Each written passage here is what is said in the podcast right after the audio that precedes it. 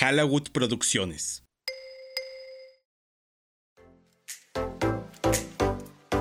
Foráneo Producciones presenta.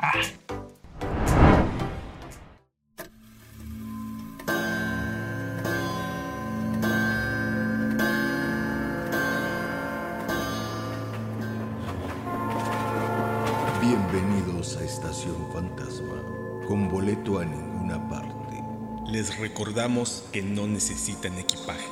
Escucharán relatos perturbadores. Estación Fantasma. Bienvenidos a bordo. Arrancamos.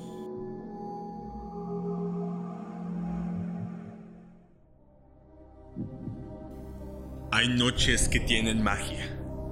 Noches en las que todo se conjuga para que suceda. Y una de esas noches es la noche de San Juan. Prepárate a escuchar. Y recuerda que esta historia está basada en hechos reales.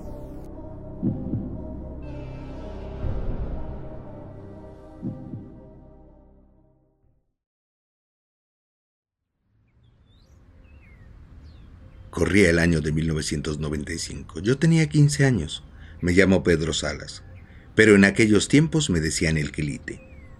Y mis amigos de esa época eran Alfredo, el chamán. Le decíamos así porque todo el tiempo traía collares y un ojo de venado y unos cuarzos en la mochila. El otro era Raúl, al que le decíamos el gordo. Y Luis, que era el gonzo, es que tenía una nariz enorme. Todos éramos amigos en la secundaria. Durante todo el año escolar, Alfredo insistía en que fuéramos a acampar. Pero no podíamos ponernos de acuerdo, porque si no era uno, era el otro al que no le daban permiso sus papás. Pero el chamán continuó insistiendo, y al final pudimos ponernos de acuerdo. Sería el 23 de junio, el primer fin de semana de vacaciones de verano. A todos nos dieron permiso.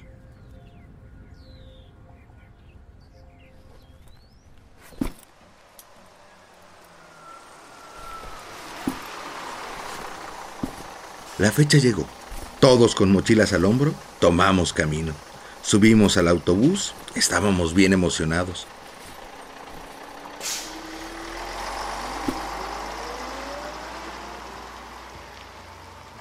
Nos bajamos en el pueblo que se llamaba San Juan Bautista. Recuerdo que ese día había feria en el pueblito. Tronaban cohetes, había puestos de comida, juegos mecánicos y mucha gente en las calles. Raúl el gordo se metió a una tienda y compró unas cervezas. Alfredo nos dijo que lo siguiéramos. Tomamos rumbo al bosque. Nos dijo que había dos pozas de agua de manantial y que estaba muy padre, que teníamos que ir para allá. Caminamos como dos horas de trayecto. Nos llovió. El gonzo se quejaba porque sus tenis estaban todos llenos de lodo. El gordo jadeaba y decía que tenía hambre.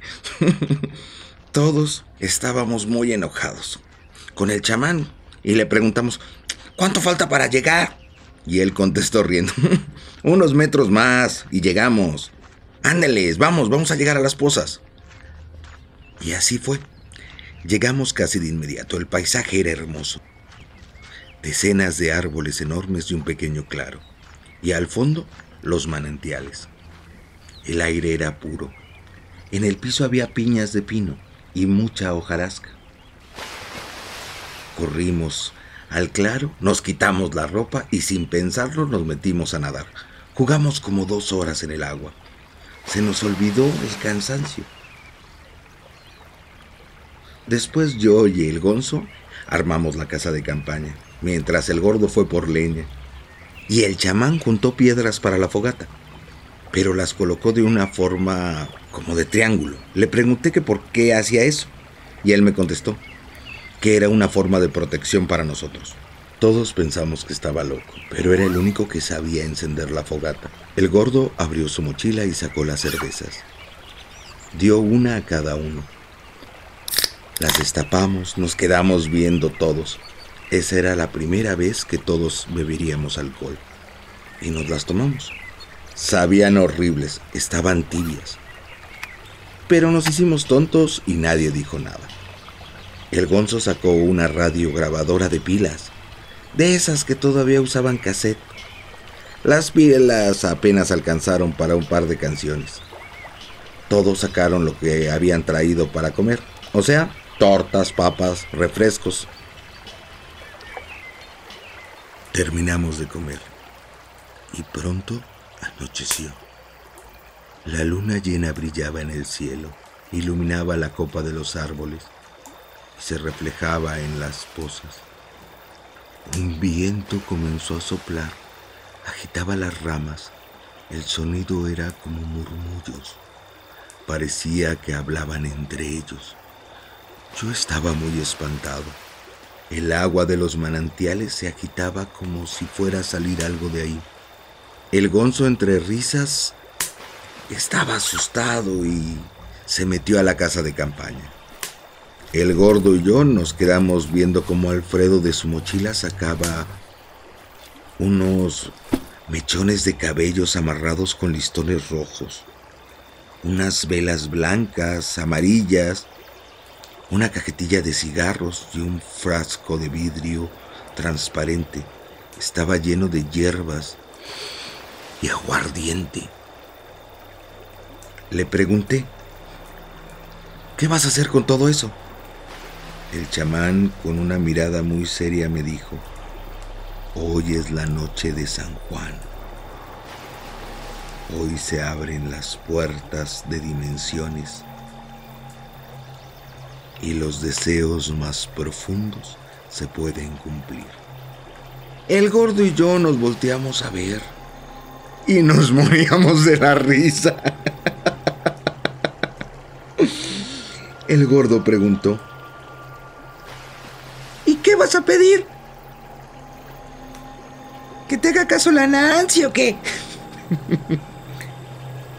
El chamán prendió un cigarro y nos lanzó el humo en la cara. Y dijo, son cosas que no entenderán.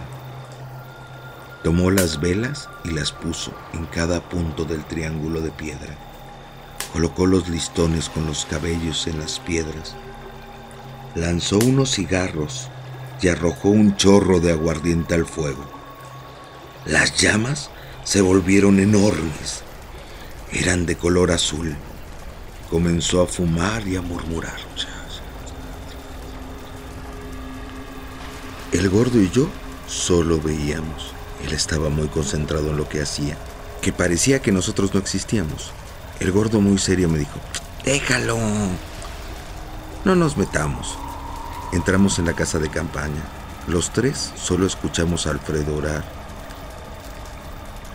Y las llamas iluminaban la casa de campaña. El viento arreció. Sentíamos que la casa de campaña se desarmaría. Teníamos miedo. Alfredo comenzó a rezar cada vez más fuerte. Las sombras que se proyectaban sobre la casa de campaña eran aterradoras.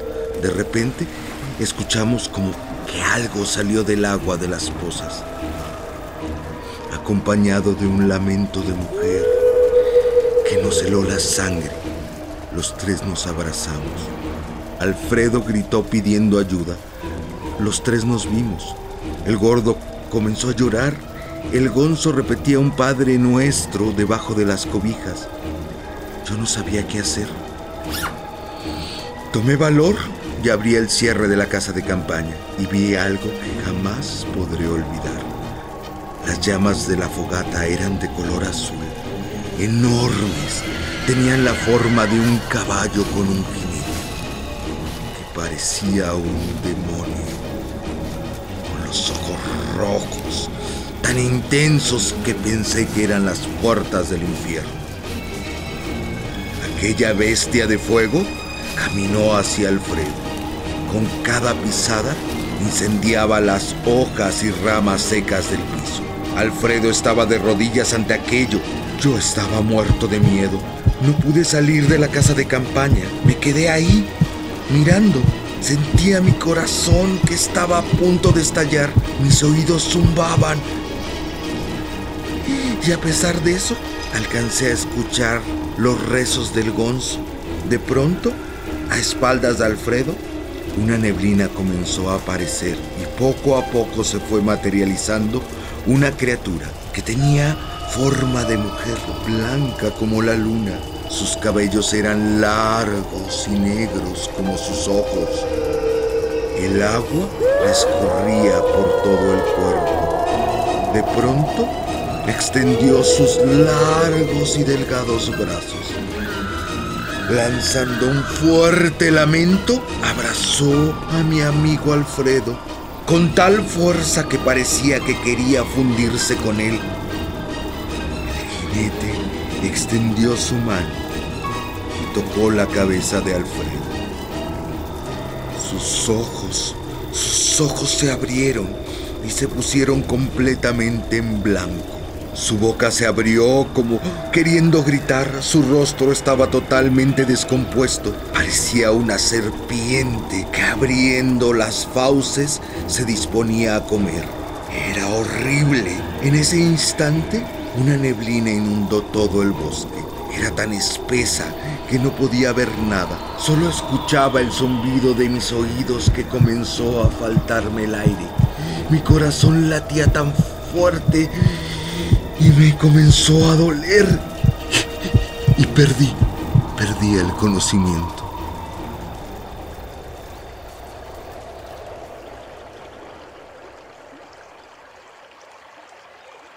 No supe nada más de mí.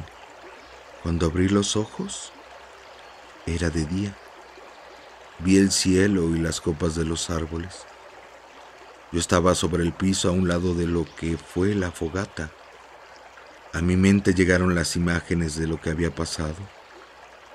De un salto me puse de pie y vi que Alfredo seguía ahí, hincado, con la mirada perdida. No había sido un sueño.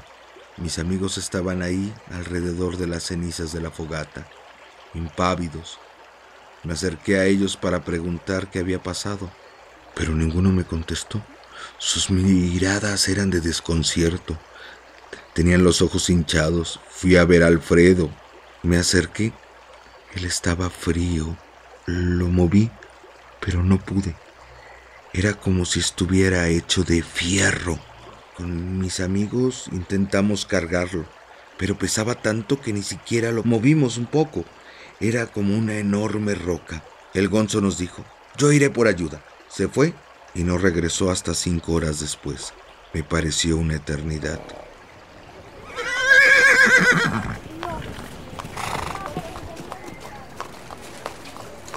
Cuando llegó, venía con gente del pueblo. Unos llegaron en caballos. Estábamos contentos al fin. Recibíamos ayuda. Los hombres de los caballos intentaron cargar a Alfredo, pero no pudieron. Uno de ellos lo amarró con una cuerda. Entre dos caballos tiraron con fuerza de él hasta que la soga se rompió. Todos estábamos atónitos. Dentro de las personas del pueblo estaba una señora de cabellos blancos, muy bajita, con un rebozo rojo y una mirada tierna. Su caminar era lento, pero con firmeza. Se acercó a Alfredo, le tocó la cara con ternura y dijo, Tocaste las puertas de la noche de San Juan, ¿verdad, mi niño? De entre sus ropas sacó un paliacate deslavado, caminó hasta los manantiales. Ahí humedeció su paño y lo frotó por todo el cuerpo de Alfredo. Le quitó los collares y los lanzó a la poza. Todos vimos con asombro cómo la piel de Alfredo comenzaba a agrietarse, como la corteza de un viejo árbol, y se desplomó. Todos corrimos a él. Al fin podíamos moverlo. Un hombre lo subió a su caballo y lo amarró y se lo llevó al pueblo. Nosotros regresamos al pueblo con el resto de las personas. Agradecí a la señora. Ella solo hizo un pequeño gesto.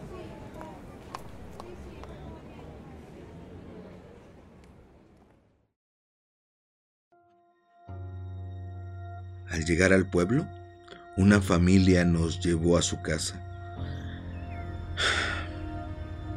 En todo este tiempo el gonzo y el gordo no dijeron ni una sola palabra. Nos prestaron el teléfono para poder llamar a nuestras casas. A mí me tocó llamar a la madre de Alfredo. Cuando me contestó, me preguntó que qué había pasado. No supe qué decir. Solo le dije, Alfredo está mal, Alfredo está mal. Yo tenía un nudo en la garganta. Después llamé a mi padre. Le conté que habíamos tenido un accidente, que viniera por mí. Él me comenzó a regañar y yo, yo comencé a llorar. Sin poder hablar, colgué. Los demás llamaron a sus casas. La mamá del gordo fue la primera en llegar. Sin mediar palabra, lo subió al coche. Después fue la madre de Alfredo, que llegó en su camioneta. Vi como una señora se acercó a ella, platicaron y después caminaron hasta que las perdí de vista. No me atreví a salir. Recuerdo que llegó una ambulancia. Todo el pueblo estaba espantado. Salimos a ver la situación. El gonzo me tomó del brazo y caminamos hasta donde estaba la ambulancia. Vi cómo en una camilla llevaban a Alfredo. Su mirada estaba perdida. Su madre estaba desconsolada. Lo subieron a la ambulancia y se lo llevaron. La sirena se escuchaba en todo el pueblo. Esa fue la última vez que vi a mi amigo.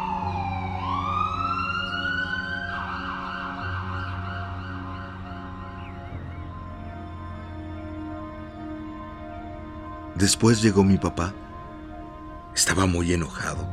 Me dijo, pues, ¿qué? ¿Qué, qué tomaron? ¿Qué fumaron? ¿O qué hicieron? ¿Se inyectaron algo o qué? Pues yo le dije, solo una cerveza. Comencé a llorar. Y él seguía gritándome. Me dijo, ¿acaso crees que eres muy hombrecito, cabrón? ¿Eh? Mírame. Estás todo orinado. En ese momento me di cuenta que era cierto. No supe en qué momento pasó. Me metió al coche y me fui callado todo el camino.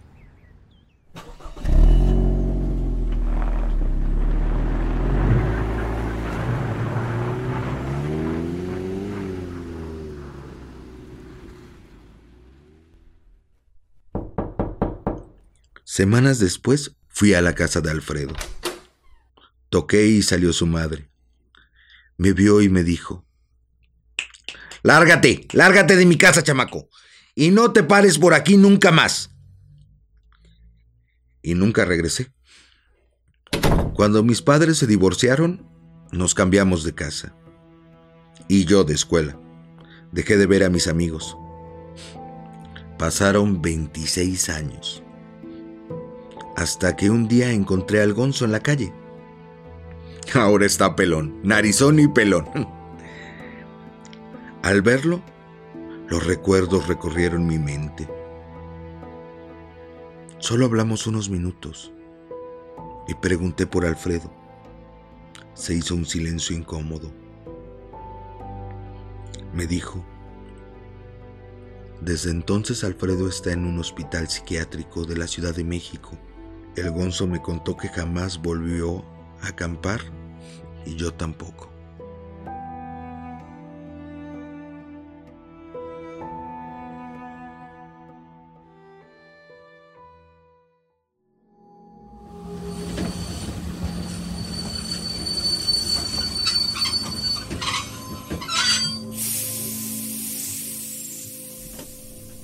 Hemos llegado al andén. Tengan cuidado al bajar. Nos escuchamos la próxima semana. Con más relatos perturbadores. Esto fue Estación Fantasma.